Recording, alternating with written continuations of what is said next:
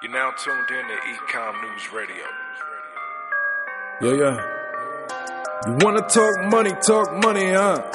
You wanna talk money, talk money, huh? Yeah. Habla dinero. Yeah. Move los ceros. We gon' show you how to move on eBay. We gon' show you how to move on Amazon. Yeah.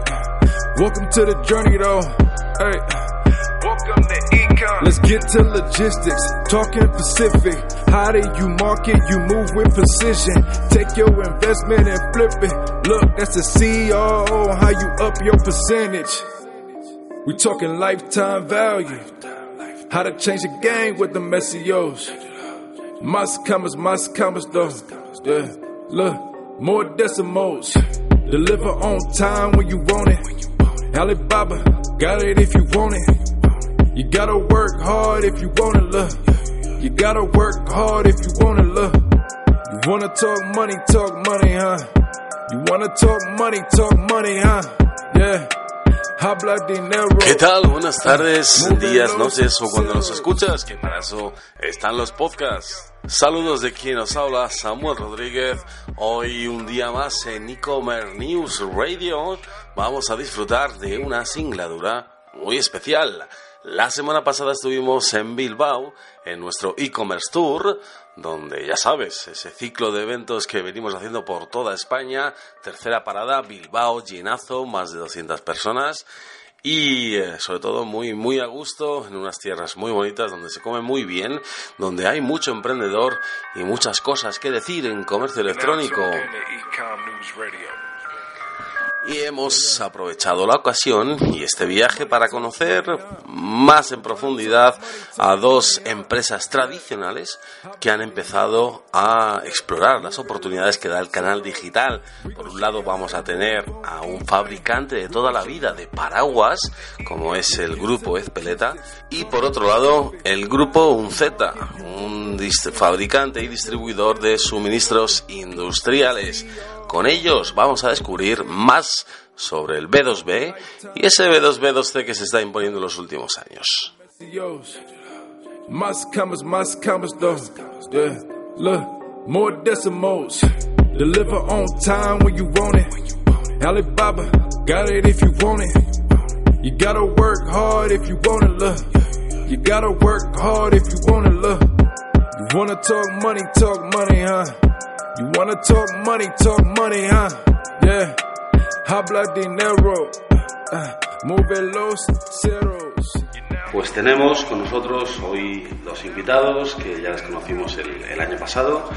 Por un lado estaba Susana Guridi, ella es gerente de la división Rain de Veleta. Todo el mundo aquí los conoce eh, y, y los que no los conocen deben conocerlos porque, oye, para protegerse de, de Rain, los mejores paraguas son los de Veleta. Además de toda la vida, ¿verdad? Porque esta es una empresa que nace cuando, Susana. Pues la empresa nació en 1935. Nació en Oñati eh, como paragüería. Eh, luego, eh, a ver, durante años, o sea, empresa familiar. Empresa, empresa familiar. Y bueno, eh, tuvo una expansión eh, en gama de producto. Se diversificó completando la gama de REN con la que se le puede llamar de SAN, como parasoles, moleo exterior, etcétera. Eh, y actualmente eh, son esas las dos mayores divisiones de la, de la empresa, la de San y la de, la de Rein. Y la de Rein todavía se mantiene donde nació la empresa, que es en Oñati, en Guipúzcoa. Qué bonito. Sí. Mario, eh, también nos acompaña Mario Mateos, director de sistemas e informática, ¿no? de sistemas informáticos, ¿cómo, cómo sería exactamente?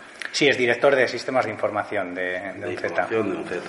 Tú eres un poco el que cacharrea detrás de, Sí, sí, de el las web, etcétera.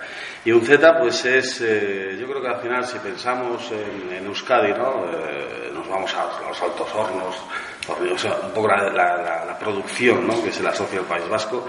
Y vosotros, pues otra empresa familiar con mucha tradición y más enfocado a esa a la metalurgia, a tornillos, etcétera, etcétera, ¿no? Y bueno, o sea, desde el co- desconocimiento absoluto, porque manejáis un montón de, eh, de productos, pero bueno, cuéntanos tú mucho mejor la historia de, un Z.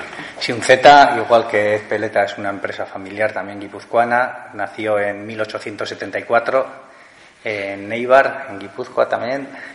Eh, nació como, como ferretería industrial. Al final es, es curioso también, hay una anécdota que igual os puedo contar de, de cómo nació un Z. Un Z eh, el Juan Pedro Unceta, que fue el fundador, era un, un hombre que vivía en, en un caserío allí, allí, en Eibar y se dedicaba a, a esquilar a los animales. Y, y pues parece ser que no le gustaba mucho el, el, el mundo del, del, caserío y bajó al, al pueblo, a Eibar, y pues lo más parecido que podía hacer era cortar el pelo a, a la gente. Entonces empezó a cortar el pelo, barbería en Eibar tenía que ir a Bilbao todas las semanas a comprar cuchillas y cada vez que iba a Bilbao, pues las industrias de, de Ibar le, le, pedían que le trajeran alguna herramienta, que le trajeran algo de Bilbao. Entonces él, que se ve que era muy avispado, vio un negocio allí y dijo, bueno, oye, pues ¿por qué no voy a convertir estos favores que hago en, en negocio? Y así es como fundó el primer suministro industrial en Eibar, que, que, desde 1874 ha ido creciendo, creciendo y creciendo y hoy en día seguimos, sigue como empresa familiar, ya es la quinta generación de la familia que dirige la empresa y ahora estamos en el Goibar, pero, pero siguen manteniendo esas raíces de, mm. de, de, la, de, del Goibar, de la zona y, mm. y, sigue siendo un suministro industrial. Mm. Yo digo que seguramente si Juan Pedro Uceta estuviera hoy presente en el 2019, con todas las oportunidades que hay de emprendimiento ahora, seguro que montaba un, qué sé, Facebook, un Uber, un Airbnb, ¿no? Porque visionario en su época fue, ¿no? Seguro, seguro. Reducido pues a la zona, de, a las posibilidades que había entonces, pero estoy seguro que hubiera montado alguna cosa interesante, ¿no? Y eso me lleva a la siguiente pregunta, ¿no? Uh, Euskadi está despertando como, ¿no? Lo, lo, hemos visto durante la jornada de la semana pasada en, en e-commerce tour que hicimos en Bilbao y eh, es la segunda edición. La primera edición eh, ha pasado un año y hemos visto pues que ha, evolucionado bastante, hemos traído otro, tipo de proyectos y en fin, se ha visto sangre nueva, juventud, con muchas ganas. Eh, ¿Cómo está el ecosistema de, digital? O sea, ¿cómo os movéis por aquí? ¿Hay formación, apoyo desde el gobierno? ¿Hay charlas, eventos? Um, ¿Cómo está un poco a, a nivel digital? ¿Cómo os movéis por aquí? Yo creo que en esta zona eh, hay carencia en ese sentido. Eh, hay, no sé, incluso desde, desde, las instituciones, ¿no? Pero es que, o sea, lo digital, eh, yo diría que en Euskadi todavía no se mueve demasiado. mucho centrado en la ingeniería, mucho centrado en, no sé cómo decir, en otro. O sea, somos, yo creo que muy buenos fabricando y haciendo, no tanto vendiendo.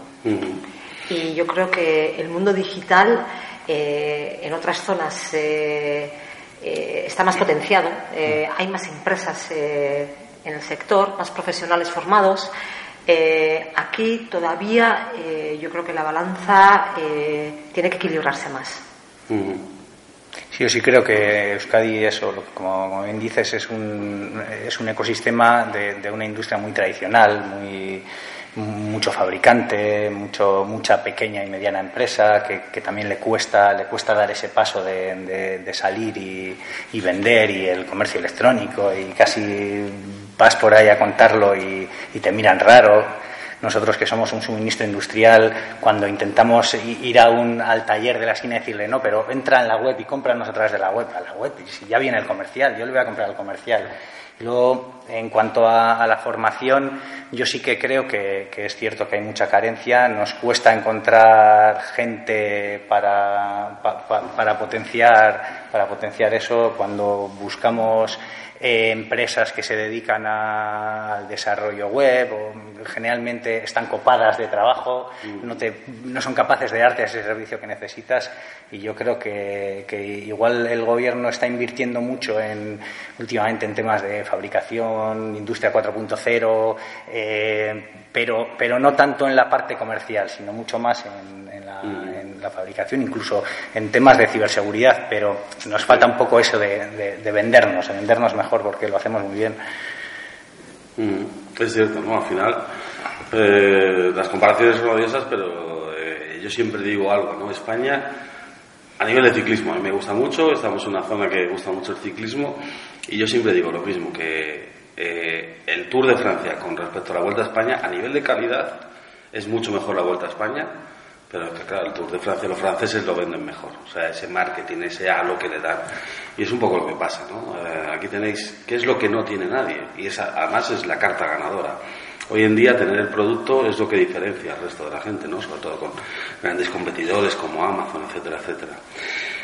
Yo quería haceros una, antes de también conoceros un poco más a nivel personal, otra, otra reflexión, ¿no? Eh, cuando, cuando eh, no sé si os encargan a vosotros llevar esa parte o esa digitalización o vais vosotros a decir, oye, tenemos que digitalizarnos. ¿Cómo ese mensaje, como cala, cómo os dicen, pero qué digitalizar? Si viene el comercial a venderme los, los suministros o los paraguas, igual viene el comercial, no sé, ¿cómo es ese mensaje? ¿Cómo es? Porque al final la parte de la digitalización siempre ha dicho que pasa primero por las personas, ¿no?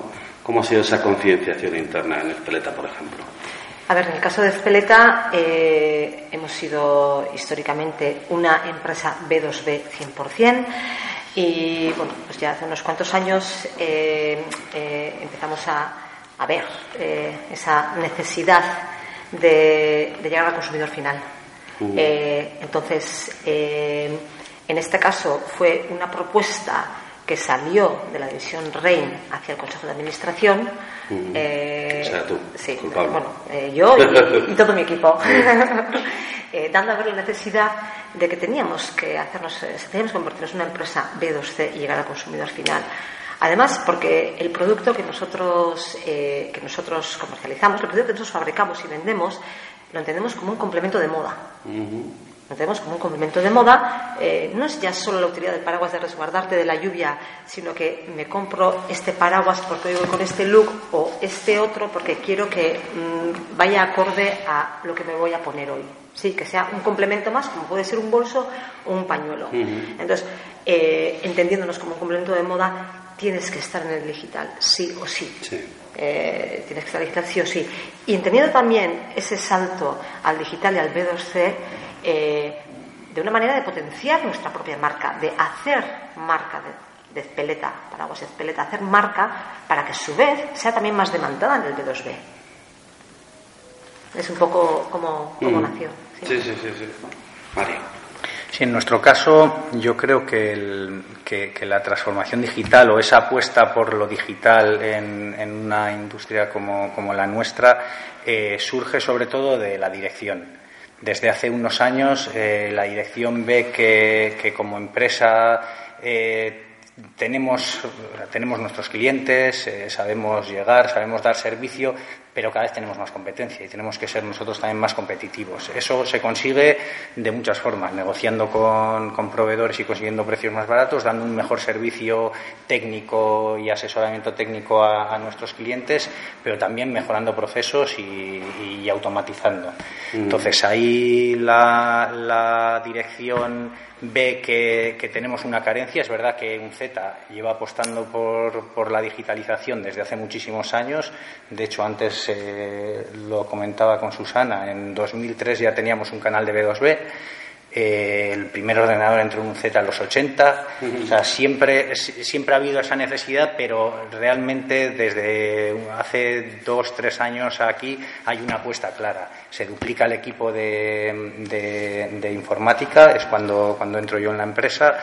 Y, y, apostamos por eso, por, por, por, digitalizar, automatizar procesos, hacemos una inversión fuerte en infraestructura, eh, ahora mismo estamos con un proyecto para, para sacar la nueva tienda, el nuevo canal de e-commerce, esperamos que en el año 2020.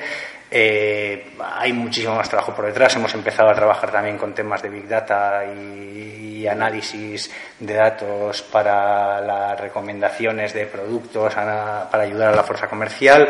Entonces, pero es una apuesta que sí que viene de la dirección, que cuesta expandirla al resto de la empresa, porque como es una empresa, hay gente que lleva 20, 30 años en la empresa y que siempre lo ha hecho de una forma. Y, y cuando entra lo digital es, ahora tienes que cambiar de formas de hacer y, y cuesta, cuesta pero bueno, también los empleados se va rejuveneciendo la, la, plantilla, entra gente joven, entra gente con fuerza, la gente que está lo está empezando a coger con ganas, ya ve que, que sí que sirve para algo, que esto que estamos haciendo, que, que ese programa que metimos hace unos años para eh, la optimización del inventario, también con temas de algoritmos de Big Data, están dando sus frutos y estamos optimizando y mejorando el inventario. Oye, pues parece que eso anima, anima, anima y la gente, la gente lo está cogiendo con ganas y yo creo que los resultados van a, van a venir. Ujú. Susana, ¿quién lleva paraguas Espeleta? Eh, en En el- todo el mundo, en- no lo sé. ¿Dónde vendéis? ¿Quién los lleva? Ah, bueno, ¿quién los lleva? A ver, eh, los lleva todo aquel que quiera un buen y bonito paraguas. a ver, pero bueno, nuestros mercados principales eh, en estos momentos son España, Portugal. eh, exportamos, pero poco, realmente no demasiado, a Francia, Inglaterra, eh, Sudamérica. eh, tenemos un distribuidor en Taiwán. A ver, eh, estamos presentes en una serie de mercados, pero como siempre nos gustaría, nos gustaría estar presentes en más. Claro. ¿Cuál sería un para que la gente se haga una idea del volumen de, de Espeleta? O sea, no sé si, eh, aunque no sean cifras exactas, facturación, en cuántos países estáis presentes, nivel de número de plantilla, Vale. números macro. Sí. A ver, eh, el, el equipo de paraguas propiamente dicho es un equipo pequeño. Somos un equipo de 14 personas. Ujú. ¿eh? Eh, la empresa en su totalidad es muchísimo mayor porque la mayor parte de digamos, eh, la mayor parte del personal está en la parte de SAN, el equipo de paraguas es pequeño. Eh, somos 14 personas en Oñati y eh, a ver eh, el volumen de facturación eh, pues como dependemos tanto es una obviedad de la lluvia eh, la facturación fluctúa es variable. Sí dependiendo de si tengas un buen año de lluvias o no tan bueno pues los números los números cambian sí. Ahí sí que estamos un poco a expensas de la climatología eh, pero bueno, al año podemos estar en torno a medio millón de paraguas, eh, entre medio millón y setecientos, por ahí. Sí. Y, eh, o sea, ¿cuál ha sido un poco el, no sé si es el máximo histórico de venta de, de, de paraguas en Espeleta, es, es ese me- medio millón o, No, eso o años es- anteriores? Es, es superior, es superior. Sí que, a ver, eh, lo que eh, lo que sí eh, lo que sí hemos conseguido, yo creo, es construir una marca sólida de paraguas, que en los mercados en los que estamos presentes estamos bien posicionados. Yo creo que somos una marca de referencia, no hacia el consumidor final, pero sí eh, en la cadena. O sea, en el B2B sí somos una marca de referencia. Eh, ese, o sea, eh, digamos, eh, nuestro, nuestro cliente, el distribuidor, ese sí conoce y reconoce la marca Sí. Espeleta. Eh, perdona, ya me he liado. Que Claro, los vamos a ver, por ejemplo, en el corte inglés, Sí, sí, claro, en claro. o sea, grandes sí. cadenas, ¿no? Sí, sí, sí, sí, los- o sea, eh, obviamente uno de nuestros puntos de venta fuerte en, en España y además como representación de Mm. marca es el corte inglés. Y luego en todas aquellas eh, paragüerías, que ya no quedan muchas Mm. como tal, pero sí en muchísimas tiendas eh, de complemento, eh, de viaje, eh, marroquinerías, pues, tiendas que vendan bolsos y demás, y tiendas de regalo. Y también puede que coincidamos en alguna ferretería. Porque en algunas sí, porque de Sí, hecho todavía eh, las ferreterías sí son un punto de venta de, de paraguas, que igual ahí hasta coincidimos con el, el punto de venta. Llueve menos, he distinto. Llueve distinto. ¿Cómo Sí. es eso? Eh, no sé si llueve menos. O sea, la- eh, nosotros, como te puedes imaginar, miramos datos de pluviometrías de Mm. los últimos años, históricos. Ahí hay un mundo de data detrás enorme. O sea, yo conozco a gente de- en el, el tiempo.es que, hostia, tienen eso súper medidísimo. Sí, Y luego a ver. aprovechando los datos. Sí, yo creo que llueve- distinto. Eh, llueve eh, en total, eh, puede que algo menos, pero no muchísimo menos, pero sí de manera distinta. ¿no? Eh, yo creo que eh, si miramos a España, por ejemplo, o sea, tenemos épocas de tremendas trombas, ¿sí? Y luego épocas de secano. Sí. Eh, a ver, eh, aquí en el norte todavía la lluvia es más el clásico chirimiri Chirimiri. y unos cuantos días seguidos de cielo encapotado gris que, que llueve, pero sí que, eh, a ver, se está notando el cambio climático, eh, se está notando y la manera de llover es distinta. Pero sí es verdad que a día de hoy, si llueve, tienes que sacar el paraguas a la calle. Eso es una, No es una realidad. No se ha inventado ninguna otra cosa por ahora y a día de hoy, si llueve, necesitas un paraguas. Sí, sí, sí, sí. Sí. Entonces, ya más yo creo que muchas veces, eh, ya aquí, bueno, igual me salgo un poco de la conversación, pero eh, la- lo que es el producto paraguas como tal, yo creo que se denostó. Lo que es el producto en sí, no ya el de peletas, sino la categoría de producto. Sí. Se, se convirtió en un producto top manta, un producto casi casi de usar y tirar. Chino de los 3 euros y se ha roto a- con un poquito de viento. Exactamente. O sea, no se valoraba, o sea, eh, se dejó de valorar lo que era un paraguas, un buen paraguas. Entonces, eh, yo sinceramente creo que hoy en día eh, un consumidor puede adquirir un buen paraguas por un precio no tan elevado y al final va a resultar una buena inversión, Sí, porque si no lo pierdes, te va a durar te va a durar. O sea, muchas veces se suele decir, no, lo barato sale caro. Sí, porque si te compras un paraguas de 3 euros, probablemente no te dure. Mm.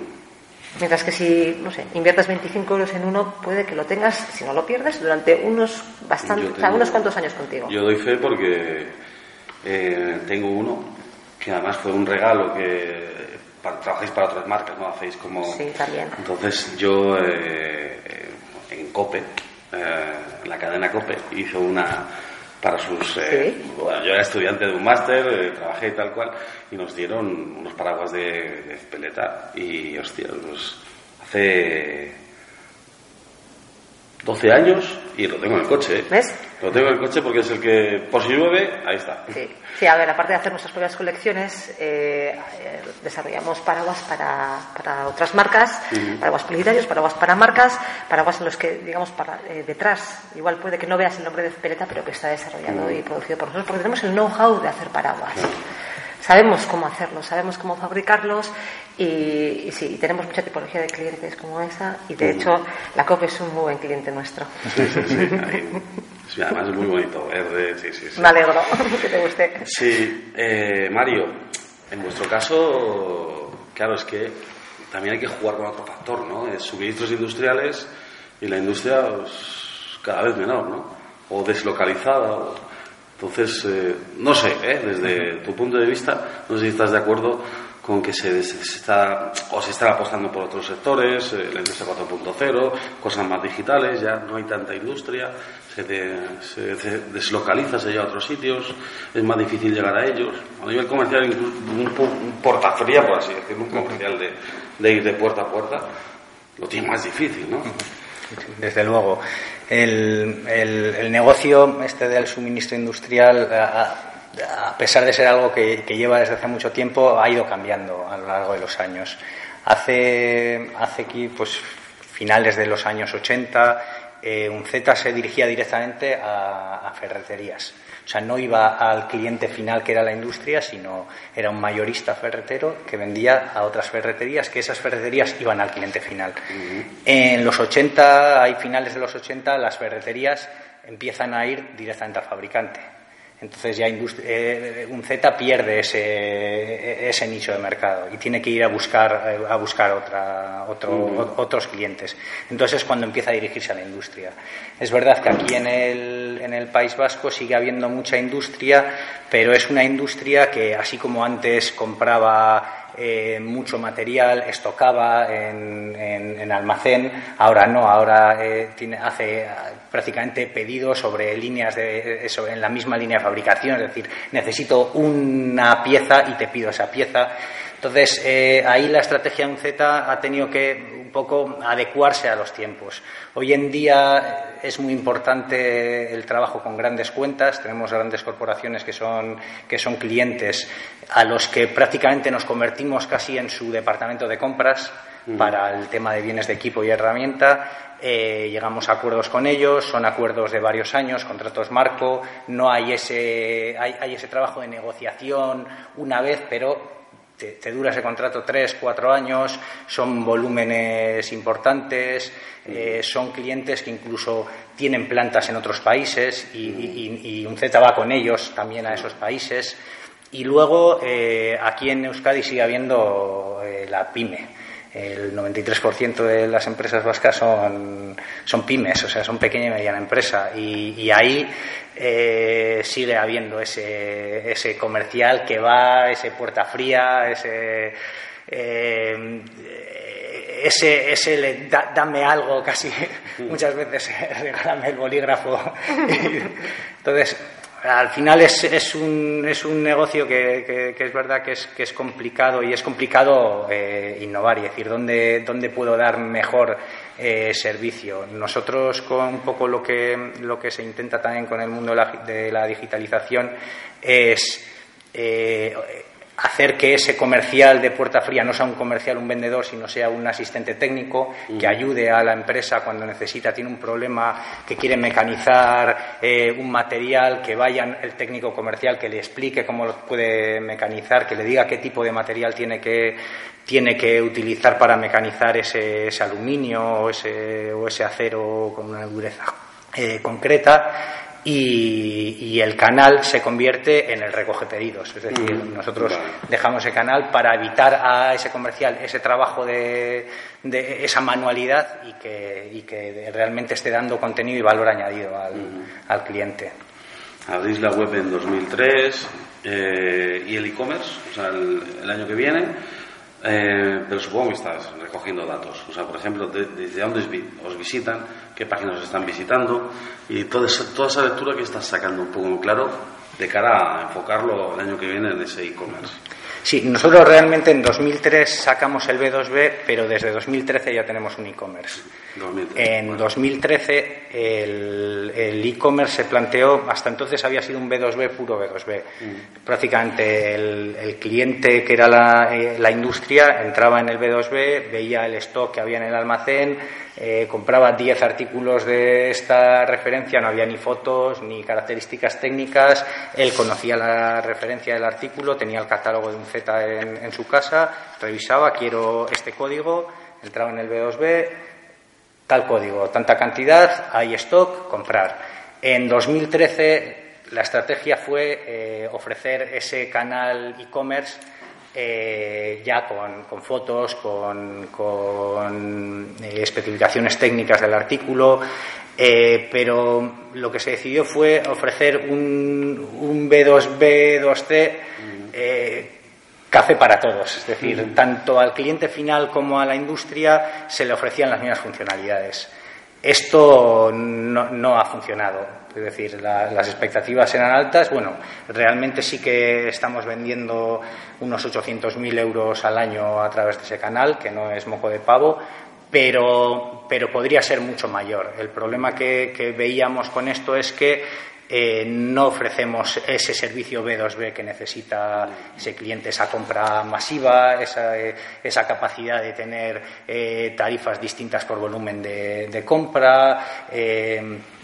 Eh, esos, pues, por, ejemplo, muchas de las empresas nos reclaman eh, flujos de aprobación, es decir, que el que compra, el que, el que pide el, material no es el que finalmente compra, sino que tiene que haber, hay un director de compras que valida esa, esa compra, eso no lo, no lo tiene nuestro e-commerce actual. Entonces, eh, la estrategia esta de cambio de e-commerce viene un poco por ahí, de la experiencia que hemos adquirido estos años, de, hemos visto cómo se comporta nuestro cliente, nuestro cliente que en su mayoría es, es industria, es cliente final, pero es, industria. Hay pocos paracaidistas que llegan y se compran un taladro porque lo tienen más barato en Leroy Merlin. Nosotros no nos dedicamos a taladros de usuario, son taladros ya eh, industriales. Entonces, eh, eh, digamos que, el enfoque es un poco distinto. El enfoque ahora es vamos a utilizar un canal B2C atractivo que nos atraiga tráfico a la web, dar soluciones, eh, ofrecer contenido, pero, pero al final reforzar mucho esa funcionalidad B2B que es la, que nos ha provocado incluso en algunas ocasiones hasta, hasta pérdida de fidelización de, clientes. O sea, clientes que nos compraban habitualmente en el B2B del 2003 han dejado de comprar en el B2B del 2013. Y, eso es duro y hay que recuperar esos clientes. Entonces, ¿Pero por qué?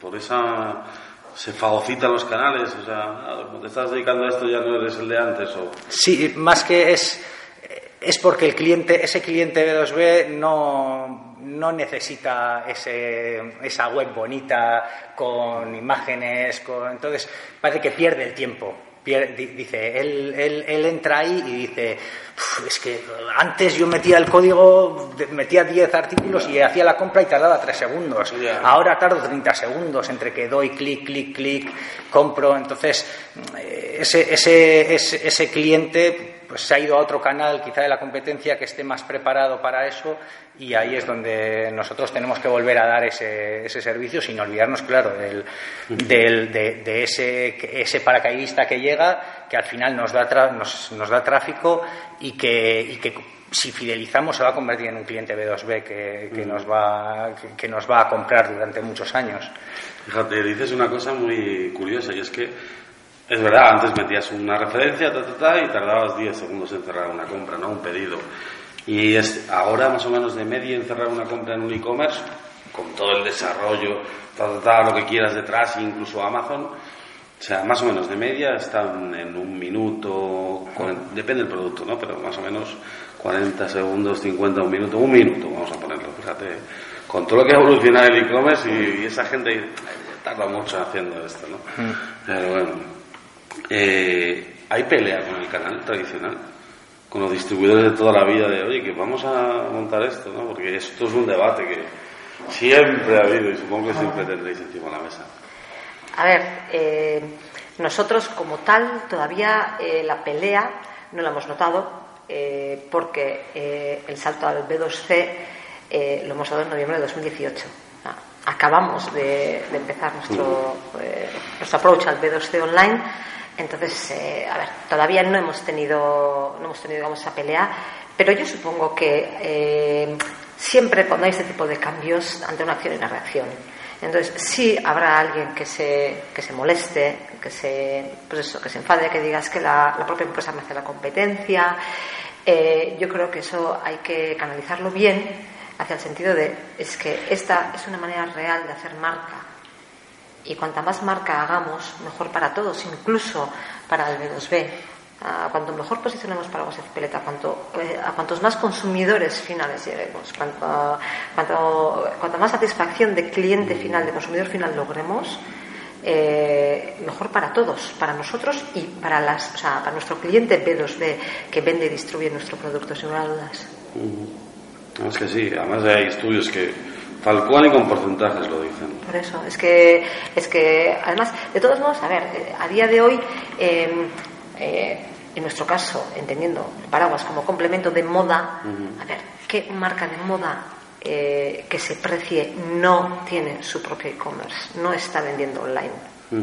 Eh, o sea, sí, realmente es, eh, es el paso natural a dar, es el paso natural que, te- que teníamos que dar.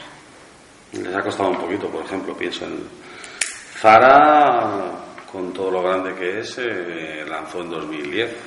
Sí. 2010, sí. Sí, pero bueno, eh, Zara es una marca de canal que a su vez tiene su propia distribución, pero las marcas que también pueden tener sus propias tiendas, ¿eh? O sea, pero eh, digo, o sea, las grandes marcas eh, que todos podemos tener en mente, que aparte venden en tienda multimarca, o sea, no sé cómo decir, y hoy hemos estado con uno que, que se dedica al calzado deportivo, ¿no? Pero vamos, te pones en el tema deporte y es que todas las marcas de calzado deportivo y de ropa deportiva las puedes encontrar online. Pero muchísimas, muchísimas, o la gran mayoría también de marcas de, de moda, de ropa, están online. Ah, todas las marcas tienen su e-commerce propio y luego puede o no que tengan sus tiendas propias, propias o franquiciadas, o si no, venden a través de, independ- o sea, de independientes multimarca, pero ellos tienen su, su e-commerce propio a la vez. Y es una manera de potenciar la marca. Luego está el caso, además, eh, el caso contrario de marcas que han nacido, marcas de moda que han nacido en el online y ahora están dando el salto al offline. Ah, eh, hay algunos casos de marcas que han conseguido solo en el digital Ujú. ser un producto tan deseado Sí. que ahora tiendas, o sea, que ahora el offline está demandando ese producto en su tienda. Sí. Entonces, pues, a ver, entonces dices competencia, o sea, eh, conflicto. Si realmente consigues crear una marca sólida y buena, es no, para nada, o sea, todo lo contrario. Es, eh, es una manera de hacer branding. Oye, en Peleta nunca ha salido la, la conversación de hoy. Hawkers, las, las gafas de sol, eh, son gafas de sol para un poco esa, eh, gafas de sol para cada complemento, ¿no? O sea, como complemento para cada tipo de. Hoy me pongo esto, pues quiero que vaya a juego con esto. Al final, no sé si se puede llegar a entrar en ese modelo de negocio dentro del mundo de fabricación de paraguas, pero oye, pues paraguas un poco más económicos, pero para cada ocasión. ¿no? Bueno, lo podríamos... Pues estoy dando una idea, ¿eh? dando una idea buenísima, así que ya lo vamos a estudiar. No lo hemos, o sea, no, no ha estado en un momento encima de la mesa, pero ya lo vamos a Vamos a estudiar. poner aquí un Sí, sí, sí. porcentaje de comisión. porque Venga, hecho. ya veremos No, a ver pero, qué. sí, podría ¿puede ser una idea? Ujú. Puede ser, podría ser. No, no, o sea, no nos lo hemos planteado. O sea, pero bueno, podría ser, ¿por qué no? ¿Y cómo se haría deseable un paraguas a nivel de complemento de marca? A ver, yo lo que creo es que primero hay que darle el valor al producto, darle el valor a lo que es, a lo que es un paraguas, un buen paraguas, y a su vez que sea bonito, que tenga un diseño súper atractivo, eh, que lo veas y digas, lo quiero. Como ves un bolso y dices, lo quiero, o como, aparte, si, si ya consigues hacer marca ya, entonces ya te buscan, te rebuscan y, Ya te- y quieren el tuyo, ¿no? Pero independientemente de eso, primero el paraguas en sí. O sea, yo, eh, a mí me chirrían los ojos cuando voy por la calle y veo a una señora vestida estupendísimamente de pies a cabeza, con un bolso estupendo, un abrigo estupendo, todo estupendo, y lleva un paraguas publicitario de, un, de dos duros con una varilla rota. Eh, y es como, no puede ser, o sea, es como, señora, es que el paraguas está echando al traste todo su look. Eh, Mm. No puede ser. Hay que cuidar ese complemento de, de moda que, ojo, te puede terminar de vestir, sin lugar a dudas. O sea, tú te pones algo y si un complemento adecuado te puede terminar Mm. de vestir o dar un cariz distinto a tu look. Según el Mm. complemento que lleves, puedes parecer no Sí, sé, sí, una sí. cosa más informal, más vestida, lo que sea. Pero lo primero es decir, un buen para- un paraguas, un buen paraguas, sí. Con uno que te guste, que te complemente, y es eso, buscarle un poco primero el sitio al paraguas. Entonces eso, pues son como esas cosas, que se ponga de nuevo, entre comillas, de moda, Que se ponga de moda, de tendencia, de... de- No hay, no sé, eh, algún, ahora que están tan de moda, los influencers, ¿no os han llegado, oye, pues eh, déjame tu producto, eh, 5.000 euros, y te saco una foto y la pongo aquí en mi Instagram? Es una, eh, a ver, es una de las eh, es una de las acciones que tenemos planteadas encima de la mesa, eh, porque a ver, algo tenemos que hacer nosotros, ¿no? Sí. O sea, partiendo desde nosotros, eh, para potenciar la venta del paraguas tendremos que intentar, pues eso, que se ponga de moda y, pues eso, sabemos cómo, cómo tiran eh, las influencers de, Sí. de Instagram, ¿no? Entonces, pues bueno, sí, sí es una de las acciones que, que podremos llevar a cabo en breve, la verdad es que sí. ¿Hay redes sociales en un Z? En un Z hay, es verdad que las explotamos muy poco. Eh, tenemos canal de, de LinkedIn, tenemos canal de Twitter, no tenemos canal de Facebook. No sé ni siquiera si, si alguna vez no- nos lo hemos planteado. Yo creo que no es nuestro nu- nu- nuestro foco, nuestro negocio no va, no va por ahí. Sí que LinkedIn eh, nos puede dar algo de, algo de retorno. Twitter puede que también. Eh, lo que sí que necesitamos es invertir en, en generar contenido bueno para, para, para que se genere ese retorno. Chico, ¿cómo sería ese contenido? Es Contenido. complicado, ¿eh? Darte contenido. Sí, sí, en, en nuestro caso el contenido que, que reclama la empresa, eh, la industria, es ese, esas soluciones. Ese, lo que he comentado antes, eh, la- muchas veces el, el que está en el taller eh, tiene un problema. Su problema es que tiene que doblar esta chapa o que tiene que hacer taladros en, en un tipo de material. Y, es difícil encontrar con qué material. Hay muchísimos materiales, titanio, eh, acero inoxidable de dureza X, eh, níquel. Entonces, eh, es, un, es, es un mundo que tiene muchas variedades y, quizá generando ese contenido, ese, da- dando soluciones a ese, ese que va a buscar en el buscador cómo taladrar eh, este material, eh, este tamaño, con este diámetro para hacer eh, puertas de coche. Si, si eres capaz de, de- de- de traértelo a, a la web, ahí, ahí es como creas, como creas visibilidad en, en- un mundo como este, que al final es muy específico. Y luego el, el abanico de, herramientas que vendemos es amplísimo. O sea, el nuestro catálogo tiene 45.000 referencias. 45.000 referencias de todo tipo. Hablamos de herramienta de corte, abrasivo, eh, elementos de metrología, eh, hasta EPIs. Eh, EPIs son pues, los guantes, las botas de seguridad, todo este tipo. Entonces, claro, es muy difícil llevarte, llevarte tráfico de toda la tipología y todas las categorías de producto.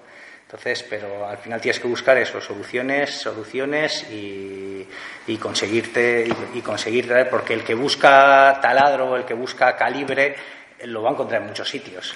Pero es muy difícil encontrar el calibre que necesitas para medir el diámetro interior del, tubo que, lleva la transmisión del coche. Entonces, Sí, estamos, eh, eh, aparte, con la, con la nueva web sí que, sí que queremos trabajar mucho, mucho ese contenido.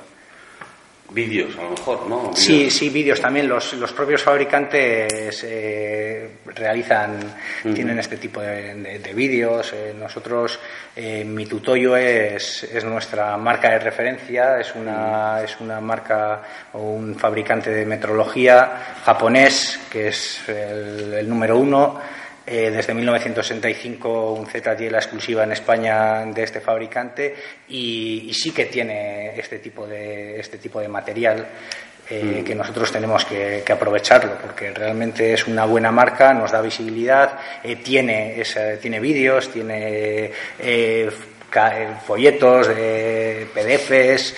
Entonces, el utilizarlo, el colgarlo en nuestra web, el, atraer tráfico por ahí, incluso también en LinkedIn, en LinkedIn eh, tener este tipo de vídeos, yo creo que nos puede dar visibilidad. Ahora está muy. Eh, hay una corriente, ¿no? Es el tema del voice commerce, ¿no? O sea, todos estos dispositivos, el Google Home, el Amazon Alexa, que las búsquedas ya ni siquiera es tecleando, ahora es eh, por la voz y eso influye en todo el SEO, o sea, la construcción interna de, de, una página, de otra ese contenido. Eh, no sé si se está pensando en eso, porque también podría ser, o sea, al final, el cliente final, ¿no? De, de un Z, pues sí que esa necesidad de explicar a un ordenador más complicado que, que hablada, ¿no?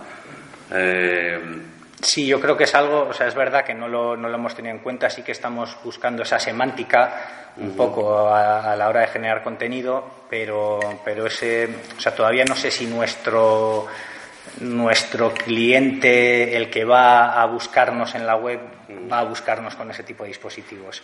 Está empezando a buscarnos con dispositivos móviles, que hasta hace poquito era impensable, pero ahora sí que tenemos clientes que trabajan en parques eólicos, que allí solo tienen un móvil o una tableta, entonces ese que nos tiene que comprar la llave para, yo qué sé, eh, está allí con la tableta y nos busca.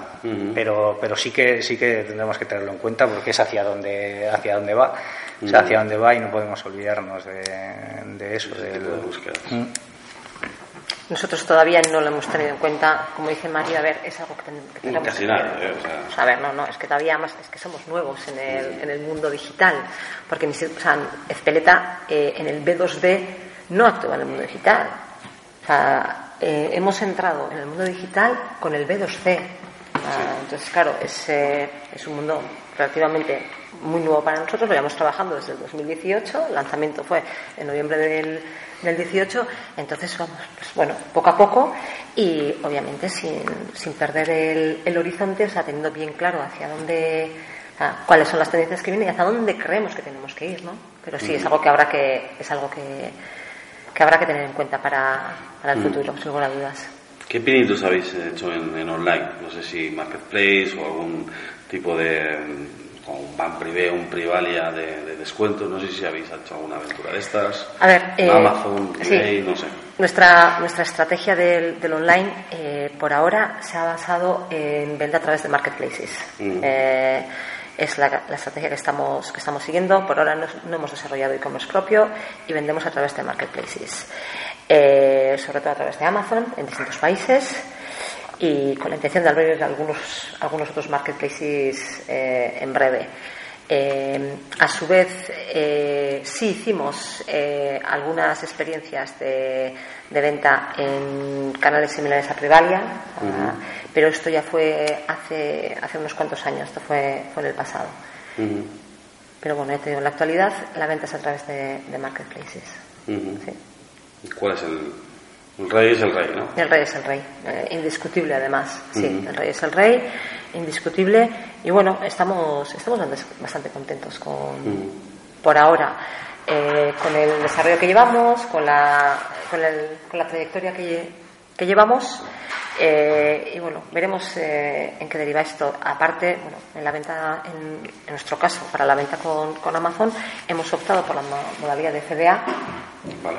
de manera que nos garantizamos ser Prime. Mm. Eh, claro, porque, eh, a ver, lo que tiene el paraguas entre los es de inmediatez. Sí. Está lloviendo, quiero un paraguas, lo quiero mañana. Inmediatamente. Lo quiero mañana.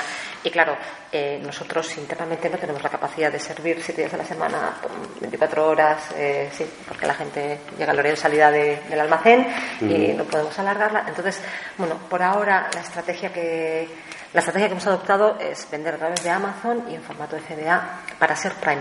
Sí, y de hecho yo creo que eh, independientemente que la venta a través de Amazon sea la estrategia adecuada, sí, dentro de Amazon el vender como FBA ha sido la adecuada.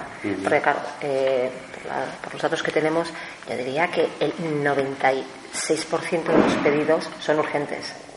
Uh, aproximadamente por ahí está el, el, ratio, un ratio muy bajo de, de, de pedidos son de envío estándar. Claro. Eh, la mayoría son urgentes. No, sí. la gente no anda mirando. La semana que viene va a llover, voy a comprar. No, las, no son tan programadas las no, compras. No, pero la gente, nadie, porque el B2B tampoco. Como decías tú, Mario, eh, en nuestro caso también, en el caso del, del paraguas, antes las tiendas estocaban. Antes, las tiendas, antes las tiendas tenían stock en el almacén. Hoy en día tú, andas, tú entras en una tienda y lo que hay es lo que ves. En la recámara, en el almacén, pocas tiendas tendrán paraguas. Lo que hay en tienda expuesto para la venta, o sea, lo que ves es lo que hay, no hay, no hay más allá. Incluso las tiendas, eh, ¿sabes? Te hacen pedidos y lo quiero ya, lo quiero para mañana, eh, para dentro de, para dentro de dos días. Y es un poco, eh, es un poco eh, los tiempos que trabajamos también con el B2B, todo se ha dicho. Cuidamos muy bien a nuestro, a nuestro cliente de siempre.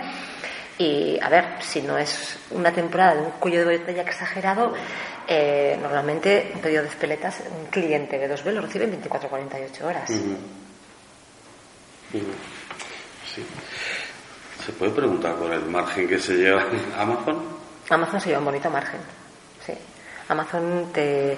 A ver, eh, tienes que pagar una tarifa por almacenamiento, eh, metro cúbico de almacenamiento, dependiendo uh -huh. de la temporada, es uno u otro eh, porque en temporada, digamos, alta, que es de octubre a, a, a diciembre, sí. coincidiendo con eh, el Black Friday, Navidades, uh -huh. etcétera, el metro cúbico es algo más caro. Esa no es la tarifa más cara. Eh, según, a ver, eh, Amazon, una tarifa fija como la línea telefónica, por tener ahí tu tienda, uh -huh. que tampoco esa no es elevada. Y según la tipología de producto que vendas, eh, la tarifa, la comisión por venta que te van a cobrar es una u otra. Yo te mm. puedo decir que el caso del paraguas es un 20, un 20%. Sí. Eso depende de la tipología de producto, mm. que para distintas tipologías de producto aplican distintas comisiones. Mm. Y luego, aparte de eso, tienes los gastos de envío que te los facturan. Pero vamos, esos gastos de envío tú tendrías los tendrías independientemente sí. si salieron de tu almacén. -huh. Entonces, pues bueno, tienen unas tarifas de, de envío eh, asignadas eh, en función del tamaño del paquete. Uh -huh. Ellos tienen prefijados unos, unas dimensiones de paquete, sí. entonces, según las dimensiones de tu producto, en qué tamaño de paquete eh, encajen, pues bueno, es la, es la tarifa que te, que te cobran. Uh -huh. Sí. Mario, en nuestro caso, pinitos en digital marketplace o simplemente sí, habéis apostado por vuestra en nuestro caso eh, bueno nosotros tenemos nuestro e-commerce eh, particular desde 2013 esa es la apuesta de un Z. Eh, sí que sí que ha habido bueno es la apuesta y seguirá siéndolo porque ahora mismo estamos ya en, en fase de construcción de, del nuevo e-commerce sí que ha habido contactos con varios marketplaces. Hay Amazon, que es el, rey, como habéis dicho, y, Amazon también ha tocado la puerta de un Z. Eh, se ha negociado. Yo creo que esa negociación no ha, ido, no ha llegado a buen puerto. Eh, al final hay, pues está ese miedo de, que Amazon, al no ser fabricante, Celeta, por ejemplo, es, es fabricante. Entonces, aunque sea Amazon el que venda, va a seguir vendiendo el producto de de, de peleta. En el caso de un Z, nosotros tenemos nuestras marcas que, que son STD, Mafasa y Iroko. Son tres marcas que podríamos plantearnos vender a través de marketplaces, pero no las marcas generalistas. El Boss de turno, eso lo, lo vende Amazon, lo vende directamente de fabricante. eh, no, tiene sentido entrar ahí. Hay otros marketplaces que también se están estudiando, quizá el año que viene demos el salto con alguno de ellos, que son marketplaces más verticales y dedicados a la industria, como mano a mano, eh, mercateo, creo que es otro. Eh, eh, ahí o sea, aún no, hemos, no, no nos hemos decidido, pero sí que, sí que se está en negociaciones. Y con los category killers, los Leroy, eh, el corte inglés, Bricomar, ¿cómo es? Eh, ¿Ellos distribuidor o cómo funciona un poco la relación con ellos? En el online, en la parte online. Si te soy sincero, no conozco. Yo creo que nosotros no distribuimos a ninguno de a ninguno de estos. O sea, el target no es el, no es el que busca vuestro producto. No, no, no, porque estos van mucho más a- a- al cliente doméstico, digamos, Sí, y nuestro, es. nuestro, nuestro material no es para cliente doméstico, es para, para industrial. Amazon, de hecho, ha empezado a entrar desde que ha abierto el Amazon Business, que ahí sí que nosotros podemos tener, tener mercado. Hasta ahora Amazon tampoco había tocado la puerta de un Z. Ha tocado cuando, cuando ha empezado con el Amazon Business. El Corte Inglés, Leroy Merlin, eh, no, no, no, es, no es nuestro objeto de, de negocio. Y vuestra logística, bien, ¿no? Como 24, 48, como como Susana. Eh, sí, en la ¿O es mayoría. más urgente todavía? No, en la bueno, de hecho tenemos para tenemos un acuerdo con una empresa logística del País Vasco que servimos en el mismo día. Hay clientes que hacen el pedido por la mañana y llega el material por la tarde. Si, si, eh, si lo piden antes de las 12 del mediodía, llega el material. Eh, este servicio lo ofrecemos ahora mismo en País Vasco, Navarra, eh, creo que en La Rioja también llega a algunas localidades y, y bueno, es- estamos viendo cómo lo podemos ampliar al, al resto de al resto de provincias. Eh, de, de cualquier forma, prácticamente yo diría que el 95-96% del- de las entregas son en, en menos de dos días. Y sobre todo, ahí hemos mejorado mucho desde que, desde que introdujimos eh, el sistema este de control de inventario, que con, con algoritmos de Big Data, ahí hemos conseguido optimizar el stock y realmente tenemos en stock lo que el cliente va a necesitar la semana que viene. Entonces, eh, ahí, ahí nos conseguimos adelantar a eso porque antes sí que nuestros números no eran esos porque nosotros somos distribuidores, entonces tenemos que pedir al fabricante. Si nosotros no tenemos en almacén, hay que pedir al fabricante, los tiempos del fabricante se suman a nuestros tiempos de preparación de pedido y de envío. Eh, hoy en día eh, ese problema está casi, casi superado. Ujú. Hay un, eh, otra de las tendencias es, o digamos, una forma de salvaguardarse o de innovar para que los Alibaba, los Amazon no, no- nos dejen vender, es hacia meterte en un nicho, un nicho de mercado y luego también, si no es tan nicho, hacia la personalización. ¿no? Te voy a dar otra idea de negocio. ¿eh? O sea, eh, que seguramente ya, ya se haya puesto sobre la mesa en esqueleta, pero la personalización de no solo a lo mejor en el diseño, sino en los mangos, ¿no? Puede ser. Ahora con tanto Juego de Tronos, eh, Sí, sí. meter el mango de la espada de... Sí, sí, sí, puede ser. A ver, eh, eh, esa parte, esa parte yo creo que la tenemos reservada tengo para, el, para el día que lancemos nuestro propio e-commerce. El dar la opción de que tú elijas, quiero esta tela con este puño y hacerme este paraguas y de paso me bordáis mi nombre en la, en la cinta de cierre, una de las puntas del paraguas. Sí, Sería un regalo chulo eso. Sería un regalo muy bonito, exclusivo y único. De hecho, a ver, en, en la, en la línea de paraguas más exclusiva que tenemos, en lo que llamamos Espeleta High Quality, eh, realmente eh, a día de hoy estamos haciendo producciones exclusivas de un mínimo de 25 unidades. Ah, si alguien, alguna marca quiere hacer un paraguas con un print totalmente suyo, o sea, con un diseño 100% sobre las ocho puntas del paraguas, podemos fabricárselo con un mínimo tan bajo de 25, 25 unidades. Eh, al final, eh, tienes ahí ese diferencial, ese nicho de esa personalización, esa exclusividad, Sí. con unos mínimos muy, muy, muy bajos de producción, ¿sí? Claro, eh, vamos a ser realistas, a mínimos bajos, a exclusividad alta, pues el coste Sí. elevado, Sí. las cosas como son. Claro, si vas a una economía de escala, claro, si te haces unos pedidos bestiales en volumen, obviamente el, el coste baja, ¿no? Pero es justo el otro, es justo el otro end, o sea, es justo la otra, eh, la otra punta. Pero bueno, y sí, y de hecho, eh, no sé, una persona podría, si quisiera, sabes, como tú cargas una foto tuya y te regalan un Mac, un- una Mm. taza con tu, con tu foto, pues igual en el futuro una persona podrá hacer eso en un paraguas. Mm. Sí, sí, sí, Tranquila- tranquila- tranquilamente. Tranquilamente se podría fabricar el paraguas con la imagen que proporcione, que proporcione el cliente. Mm. Sí. No sé si personalización. ¿eh? Poca personalización, ¿no? En nuestro caso sí que hay caso o hay, hay material que, o, o artículos que requieren, no sé si personalización, pero sí adaptaciones. O sea, nosotros dentro de un ZDN tenemos un servicio de, de- de fabricación o de, o de adaptación de, de algunos de nuestros, de nuestros artículos. Ahí sí que el nuevo e-commerce eh, se, está planteando ese, ese servicio de valor añadido. Ese yo me compro este eh, este dinamómetro, pero lo quiero, le quiero añadir una regla y quiero añadirle y, o, o le quiero o quiero crear un tillaje para sujetar la pieza que, que voy a medir. Entonces eso eso el nuevo e-commerce sí que sí que se lo plantea, pero de momento un poco eh, de aquella manera.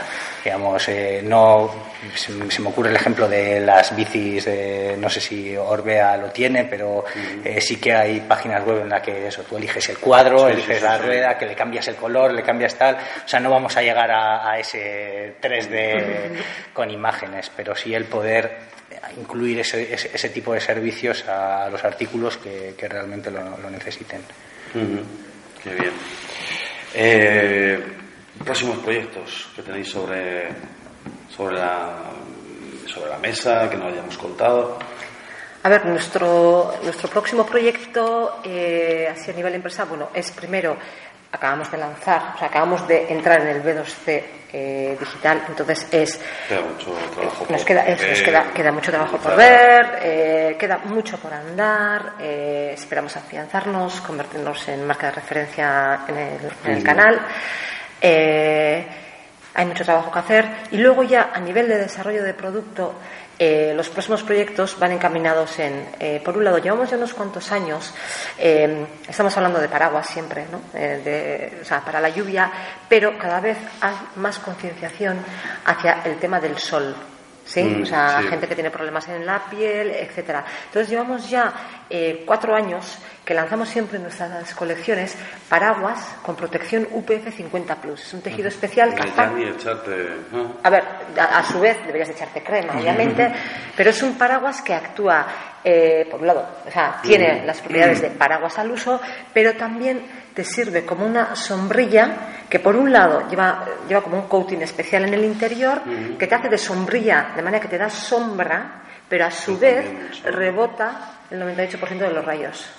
Entonces te protege de la parte nociva de los rayos del sol, a su vez te da sombra y se supone que debajo de ese paragüitas o de esa sombrillita es como un paraguas, un paraguas de mano, pero bueno, debajo de eso la temperatura baja 2-3 grados porque vas como por debajo, debajo de una sombrillita Sí. ¿sí? y a su vez también si llueve es un paraguas, es como un dos en uno. Entonces, es un, es un producto muy específico y que está teniendo una muy buena, una muy buena acogida. Entonces, es trabajar un poco en esa línea. Ahora vamos a incorporar también a nuestra venta online parasoles de playa. Somos fabricantes de paraguas y parasoles también. Los parasoles de playa van a ser incorporados a nuestra, a nuestra venta online. Un parasol de playa con diseño, eh, como decimos nosotros internamente, cachondo. ¿Sí? No un parasol de playa como cuando vas a la playa y ves que el 95% Coca-Cola. son publicitarios, eso es Coca-Cola, Pepsi, Paza. No, un parasol de playa cachondo. Con mensaje. Y, a ver, bonito, atractivo, llamativo y de los que gustan, porque tú plantas tu parasol, te vas a dar un paseo y, uff, ¿dónde estábamos? Y ¡pum! lo identificas, lo cual es, es lo importante de un parasol en la playa, que identifiques dónde está, ¿no? Que te, Es como mi ubicación aquí, en el móvil, cuando mandas la ubicación, pues lo mismo, ¿no? El parasol. Y luego otra línea que también estamos, eh, estamos pensando en empezar a, a, eh, empezar, a ver, lo vamos poco a poco desarrollando, pero que tenemos que integrarla más, es eh, hacia un- una producción de unas producciones más sostenibles, eh, unas producciones eh, más más friendly con el medio ambiente, eh, eh, trabajar eh, las, lo, lo que, o sea, la- las partes que por lo menos sean posibles, intentar de alguna manera trabajar, pues, por ejemplo, con poliéster de origen de biopoliéster reciclado, etcétera, ¿no? Un poco en esa, también en esa dirección de, Sí. De hecho, esa lo tenía que apuntar a la siguiente pregunta. Y es, era la pregunta trampa que decía Iñaki. Estuvimos también con, eh, con la gente de Ternúa y sí que es cierto. Y, y es un común denominador aquí en Euskadi. También por, por lo rico que, que es el propio entorno que, que, los, que os envuelve. Y es que concienciación medioambiental hay muchísima aquí. También lo hemos visto en el e-commerce tour, y como toda la gente sabe que para teñir la ropa se necesita, se hace tanto, se tira tanto, se contamina tanto. Eso es, eso es. Y, joder, pues, ¿qué, qué proyectos tenéis en ese- en ese sentido? Ternúa hace recogida de redes, con las redes hacen el, el tejido y vuelven a hacerte una, una- o sea, reciclar las propias redes de pesca, ¿no? Luego otro es con, con las nueces de las sidras hacer eh, el color, ¿no? Sí. De, de los tejidos. Eh, ¿Qué se puede hacer, no? Porque desde, desde luego que a mí, a mí me encanta que hagáis esto, porque al final es el- ¿qué mundo vamos a dejar? Exactamente, exactamente. Entonces, a ver, yo lo que, desde nuestro punto de vista, los pasos que pretendemos eh, dar es ir eh, hacia, te digo, un poliéster reciclado con origen en botellas de PET, la botella de plástico de, de toda la Sí, vida, sí. o sea, pues eh, un poliéster que venga eh, de botellas de PET recicladas. Eh, luego, intentar que los materiales sean de un- una única composición, que no sean mezclas en ningún caso para a su vez facilitar su reciclabilidad. O sea, Una cosa es que venga de origen reciclado y otra cosa es que sea reciclable. Cuando, eh, cuando los componentes son mixtos, cuando se mezclan eh, componentes, no se puede reciclar. Entonces, si das, por ejemplo, un poliéster 100%, poliéster 100% es reciclable. Si a su vez es de origen reciclado, sí. Pero bueno, eh, son pasos que hay que ir dando, a ver, que hay que ir dando poco a poco, sí, eh, pero que se tienen que ir dando. Porque es Sí, que, sí, sí, porque cada vez yo creo que Sí, todos somos más conscientes tenemos que ir hacia un mundo mucho más Nos sostenible. hemos metido en li- consumismo. Loco. Es que, y además con el móvil, te van entrando con el comercio electrónico, oferta, oferta, oferta, oferta, Claro, oferta. sí. Van a comprar, pero Sí. ojo, cuidado, vamos a parar, no necesitamos tanto, tanto para nada. Hay proyectos en, en Z María. Eh, ¿Proyectos relacionados con la sostenibilidad o, o Sí, proyectos? bueno, es verdad, las dos preguntas Sí. porque la anterior no te la, no te la pasé, ¿no? Pues empieza por donde quieras. Vale, a Proyectos- futuro, o sea, la estrategia de, de UNZ es convertirse en el, en el partner aliado de, de la industria para solucionar problemas. O sea, he, he repetido mucho el mensaje, pero es, es lo que somos. No, no podemos posicionarnos como un simple vendedor. Eh, no podemos competir en precio con gigantes, tenemos que competir de otra forma y tenemos que, y, tenemos que competir con conocimiento. Ahí sí que se está apostando mucho por la formación interna de- del, del equipo técnico comercial, especializándose en herramienta de corte y metrología, que es donde somos más fuerte, pero también invirtiendo en centros de formación que tenemos a nuestro alrededor. Tenemos colaboraciones con, con la Escuela Armería de Eibar, con el IMH del Goibar. eh, estamos trabajando ya activamente con la Universidad de Mondragón en, pequeñas cositas, en, en investigaciones. Entonces, eh, ahí sí que nosotros eh, nos, nos queremos posicionar un poco en, eso, en conocimiento.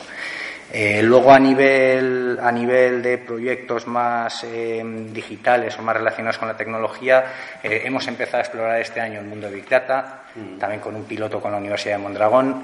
Eh, ahí vemos que tenemos muchísimo potencial, tenemos, tenemos una cartera de 5.500 clientes, eh, pues 45.000 artículos, eh, no sé, o sea, miles y miles de líneas de ¿Cuál pedida. es la dirección de email para currículums? Sí, seguro que necesitaremos, necesitaremos gente, un z arroba un. Eh, No, entonces el mundo del Big Data tiene, tiene mucha potencialidad y ahí yo creo que sí que si somos capaces de explotar esos datos, de empezar a, sacar partido a, toda esa información que tenemos y que tenemos información histórica hace muchos años, llevamos muchos años con el e-commerce, con el ERP, eh, sabremos ser más eficientes, dar mejor servicio al cliente y, realmente convertirnos en, ese partner estratégico y, fidelizar a esos clientes. Y, bueno, relacionado con la sostenibilidad, eh, no lo he comentado, pero eh, un Z, un Z como tal, la empresa original que es el suministro de, bienes y, herramientas, eh, forma parte de un grupo, que es el Grupo UNZ. Mm. El Grupo UNZ somos tres empresas, Ferretería UNZ o UNZ Herramientas de Calidad, luego Metrología Sariki y la Metro. Metrología Sariki está, digamos que dentro de nuestro catálogo, una de las familias es la metrología. Mm. Eh, de, ahí surge la empresa Metrología Sariki que se especializa en equipos de metrología de alta gama y da soluciones a medida a las empresas, consultoría, formación, siempre relacionada con el mundo de la tecnología, mm. proyectos en la propia línea de producción. Y luego el laboratorio, las Metro, es un laboratorio de certificación y calibración de, equipos de metrología. Ahí en el mundo de la metrología estamos muy alineados con las empresas en, evitar eh, residuos, es decir, mm. la tendencia al cero de efectos todo lo que se fabrique se fabrica sin eh, errores y no, y no se rechaza nada, no hay residuos. Entonces, ahí sí que muchos de los proyectos de, sostenibilidad que están, que, están apostando las empresas por ello eh, vamos de la mano de Sariki y Unzeta con su área de metrología dentro del departamento de calidad, metiéndonos directamente en el proceso, en la línea de producción y evitando que haya, que haya rechazos, que haya residuos y que, y que al final consigamos una, una fabricación y una producción mucho más sostenible. Qué bien. Pues nada más que daros las gracias. Eh, la verdad que ha sido muy ameno. Bastante más fácil de lo que pensabais, ¿eh? Sí, sí, la verdad que sí. sí, además que se nota el cariño con que habláis de, vuestras, de vuestra empresa, de vuestro trabajo, de vuestro entorno. Al final es muy así, ¿no? Euskadi es muy así. Sí, nosotros es todo muy nuestro. O sea, sí, ¿eh? Lo dicho, muchísimas gracias eh, a Susana Guridi, ella es gerente de la división Rain de Espeleta paraguas, a comprarlos. Paraguas, peleta, eso es, y a seguirnos en nuestras redes sociales. Eso es. Y Mario Mateo, director de Sistemas de Información de UNZETA. Bueno, si necesitáis eh, taladrar la puerta del coche para... Eso, que preguntan, muchísimas, 45, buscarlo porque 45.000 referencias seguro para hacer un apaño en cualquier sitio. Seguro, seguro, seguro. Y, si no, y si no lo encontráis, os lo buscaremos. muchísimas gracias. Wanna talk money, talk money, Muchas gracias. You wanna talk money, talk money, huh? Yeah. Habla dinero. Yeah, move los ceros. We gon' show you how to move on eBay. We gon' show you how to move on Amazon. Yeah, welcome to the journey though. Hey, welcome to Econ. Let's get to logistics, talking Pacific. How do you market? You move with precision. Take your investment and flip it. Look, that's the CRO. How you up your percentage? We talking lifetime value. How to change the game with the SEOs. Mas commas, mas commas though. Yeah, look, more decimals. Deliver on time when you want it. Alibaba, got it if you want it. You gotta work hard if you want it, look. You gotta work hard if you want it, look. You wanna talk money, talk money, huh? You wanna talk money, talk money, huh? Yeah. Habla dinero. Moving loose, zeros. You're now tuned in to Econ Radio. You're now tuned in to Econ Radio. Escuchando Radio Econ. Escuchando.